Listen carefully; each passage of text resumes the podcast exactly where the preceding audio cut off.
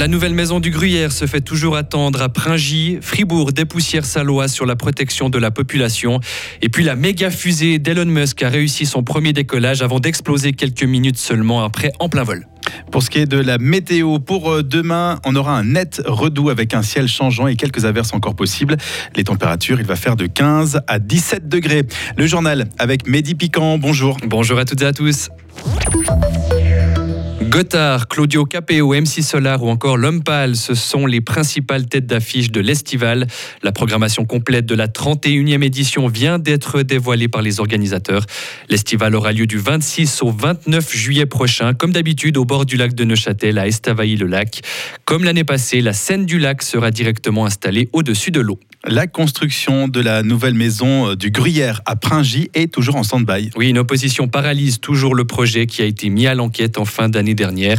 C'est ce qui a été dit aujourd'hui lors de l'Assemblée générale de la Société coopérative laiterie de Gruyère. Le projet prévoit pour mémoire la construction de quatre bâtiments avec notamment une fromagerie, un musée ou encore un restaurant. Philippe Voya est le chef de projet. Il continue de ronger son frein.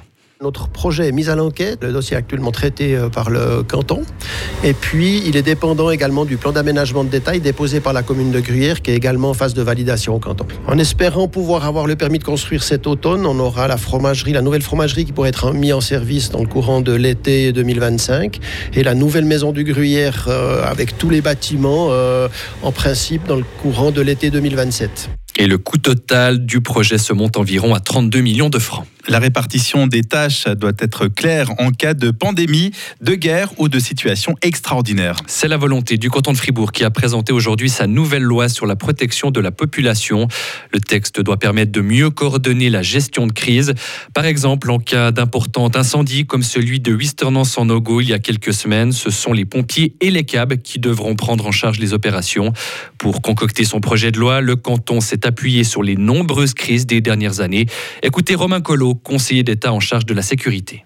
Au niveau de la crise Covid, évidemment que la gestion euh, des lits d'hôpitaux était un, un, grand débat au niveau de la vaccination, au niveau des mesures hein, qui ont été prises aussi euh, aux dépens de la population, avec euh, toute une population qui devait rester confinée. Au niveau de la gestion de l'approvisionnement des masques, notamment, qui a posé certains problèmes, avec le problème des frontières.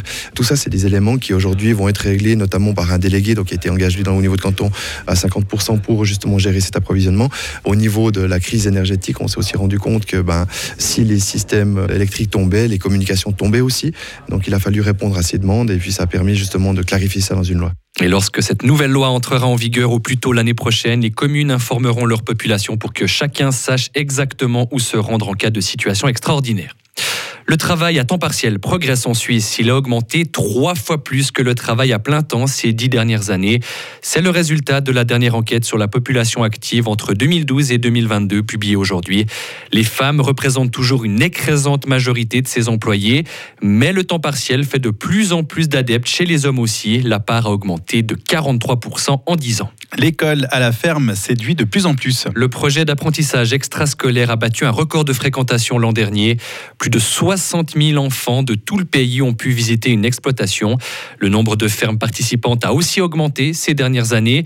Ça s'explique par la volonté des paysans de renforcer le lien entre monde rural et citadin, selon la présidente de l'école à la ferme, Andrea Bori on va à l'écurie pour euh, voir traire une vache et puis après on peut faire avec la crème, on fait du beurre. C'est les élèves qui le font et euh, à chaque fois qu'ils secouent le bocal avec cette crème et qu'après 5-6 minutes de travail intense, ben, ils arrivent à avoir le beurre qu'ils connaissent acheté dans le magasin, c'est génial, quoi. Et puis de dire, c'est comme le beurre que je mange le matin.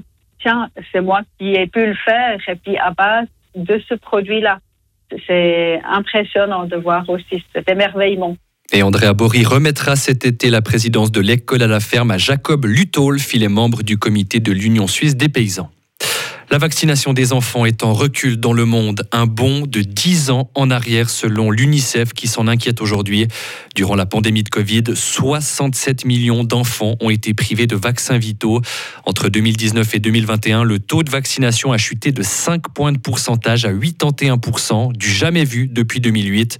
Pour expliquer cette baisse, l'UNICEF pointe la crise sanitaire qui a engendré une crise de confiance dans la vaccination. Et puis enfin, c'est un demi-succès pour euh, Starship. Et oui, la méga fusée fusée développée par la société d'Elon Musk a décollé cet après-midi depuis le Texas, mais a explosé en plein vol quelques minutes seulement après son lancement.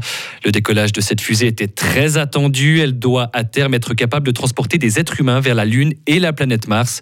Malgré cette explosion, la société SpaceX s'est félicitée cet après-midi sur les réseaux sociaux de cette opération et Elon Musk promet déjà un nouvel essai de quelques mois seulement. Ils se sont félicités, ouais, tout à fait, de cette belle explosion. Ça va? Ouais, C'est quelques millions comme ça. qui partent en, en- en éclat. ouais. Exactement. En tous les cas, pour l'instant, je suis pas prêt de prendre un billet, déjà parce que c'est trop cher, et puis en plus, si ça explose, pas trop intéressant. C'est peut-être pas très intéressant. Non, On est peut-être mieux ici. Oui, absolument.